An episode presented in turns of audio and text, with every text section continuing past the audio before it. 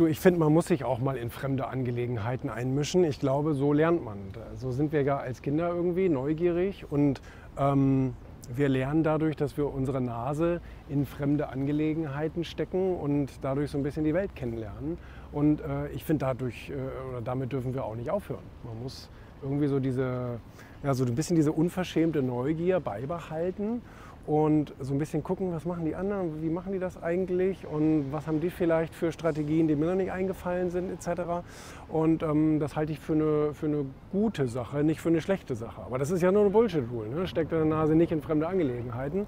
Aber ich glaube, genau dadurch lernen wir. Ich bin ja auch immer ein riesengroßer Fan von Biografien und so weiter. Man lernt dadurch viel, was andere Menschen für Fehler gemacht haben etc.